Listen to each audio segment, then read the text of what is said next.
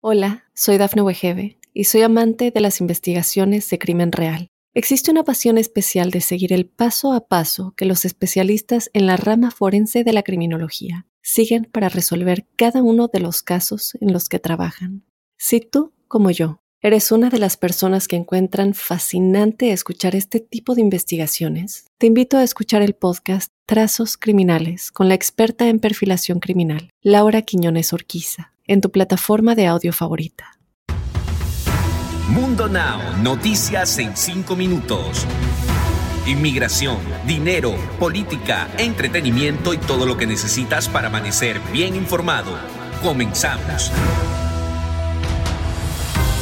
Hola, ¿qué tal amigos? Bienvenidos a Mundo Now. Les saluda Alfredo Suárez junto a Camila Das y Daniela Tejeda. De inmediato comenzamos con las informaciones.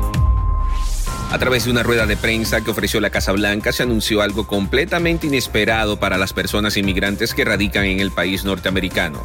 Se dijo que las familias que se encuentran en proceso de deportación y que expresen un miedo creíble de regresar a su país natal pueden solicitar un asilo. La portavoz de la Casa Blanca, Jen Psaki, dijo en su rueda de prensa esta gran noticia para los indocumentados que estén sufriendo un proceso de deportación. Mencionó que tendrán la oportunidad de presentar sus casos ante un juez de inmigración. Al menos dos personas murieron y decenas resultaron heridas luego de una fuga química el martes por la noche en la planta en La Porte, Texas. El incidente ocurrió alrededor de las 7:35 de la noche e involucró una fuga de ácido acético en las instalaciones de Lion del Basel en el complejo La Porte. Los socorristas de la ciudad de La Porte y Chanel Industries Mutual Aid estuvieron en el lugar el martes también.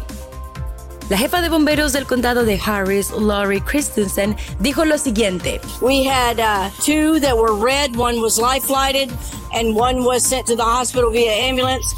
And unfortunately, we have two that have passed away here on scene. El alcalde de Nueva York ha mencionado que se dará un incentivo de 100 dólares a los habitantes que deseen acercarse a los centros de vacunación que estén cerca de su zona para aplicarse la vacuna contra la COVID-19 y que dejen atrás los temores o la desinformación que corre sobre dicha vacuna. Esto es parte de una desesperada estrategia por parte del gobierno de dicho estado, ya que ha habido un alto índice de personas que no han querido vacunarse y otras que temen los efectos que vendrán después de ser vacunados. Este programa arranca este viernes. La última víctima del edificio de apartamentos de Chaplin Tower South en Surfside, que se vino abajo en Florida, ha sido identificada, dijo un familiar el lunes, más de un mes después del derrumbe a mitad de la noche, que a fin de cuentas cobró 98 vidas. Estelle Hedaya, una extrovertida mujer de 54 años de edad, a quien le encantaba viajar, fue la última víctima en ser identificada poniendo fin a lo que sus familiares describieron como una torturosa espera de cuatro semanas. Aunque todavía los científicos forenses trabajan incluso examinando los escombros en el almacén, las autoridades afirmaron que ya no hay más cuerpos por encontrar donde estaba el inmueble. Para los amantes de la tramoya no tienen que esperar más, porque les cuento que acaban de llegar las noticias más actuales del entretenimiento. Una noticia llena de tristeza es la primera que tenemos el día de hoy, y es que les cuento que el mundo de la música se encuentra de luto, ya que este miércoles se dio a conocer la muerte del cantante dominicano Johnny Ventura, mejor conocido como la leyenda del merengue, a causa de un infarto al corazón, así lo informó su familia a los medios de comunicación. El famoso artista perdió la vida a los 81 años de edad. Cabe recordar que la leyenda del merengue fue también también exdiputado y exalcalde de Santo Domingo, laborando por varios años en la política. Nuestras más sinceras condolencias a la familia de Johnny Ventura.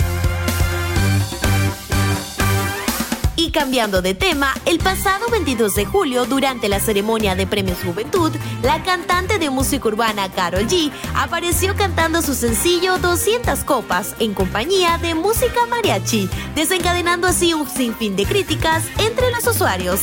Y les cuento que Ángel Aguilar no tardó en opinar diciendo, yo creo que la música es universal y todos la pueden cantar pero yo nunca había escuchado a alguien decir malas palabras en este tipo de música. ¡Ay, Dios mío! Sin embargo, lo que menos esperaba era que la expareja de Lupillo Rivera saliera en defensa de la colombiana, afirmando que por eso los artistas mexicanos casi no los tomaban en cuenta, señores. Ahora sí, ¿cómo les quedó el ojo? Deportes. En los deportes, la cuenta oficial de la FIFA lanzó una encuesta para elegir al jugador más impresionante de la fase de grupos de Tokio 2020 e incluye al mexicano Alexis Vega entre las cuatro opciones a votar por los usuarios de redes sociales. Vega terminó como uno de los jugadores más sobresalientes de la fase de grupos en Tokio 2020 después de anotar dos goles en tres partidos y ser uno de los jugadores más peligrosos del torneo. Y antes de despedirnos, los dejamos con una frase de Mundo Inspira. La felicidad no es algo que propones para el futuro, es algo que diseñas para el presente. Recuerda que puedes ampliar estas y otras noticias al ingresar a www.mundohispánico.com. Estamos a tan solo un clic de la información. Nos escuchamos en la próxima.